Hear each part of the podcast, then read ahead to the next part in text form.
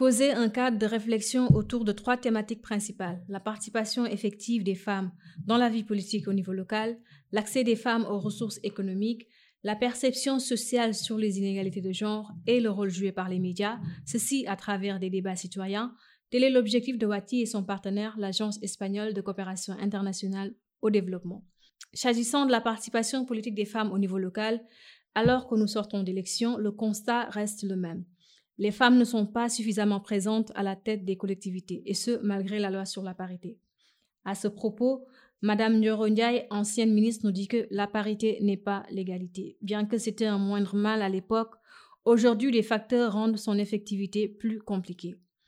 Pour pallier les difficultés rencontrées par les femmes pour se positionner pour ces élections, dès le départ, des initiatives ont été portées par le Conseil sénégalais des femmes, notamment pour préparer les femmes candidates selon leur profil, selon les enjeux et également leurs objectifs. Elles ont été formées sur le cycle électoral, elles ont été formées sur le cycle électoral, mais également à un argumentaire électoral et à leurs droits civils et politiques. Si tout ce travail a permis d'avoir des candidates mieux préparées, force est de reconnaître qu'il est nécessaire d'aller encore plus loin. Pour Madame Ndiaye, il faut aller vers une réforme des lois en faveur des femmes, en particulier la loi sur la parité.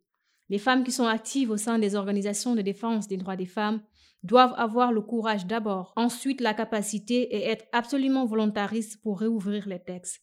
Cette reconstruction à la faveur d'une analyse comparative va permettre d'arriver à faire répondre au corps des textes les attentes actuelles de la société féminine sénégalaise. Pour y arriver, nos politiques doivent donc montrer une certaine volonté, portée et impulsée par le ministère de la Femme et même le chef de l'État lui-même, et c'est ainsi qu'elles parviendront à convaincre la communauté sénégalaise à adhérer à ces nouvelles réformes. Je vous invite à consulter l'intégralité des opinions sur cette question sur notre site www.wati.org.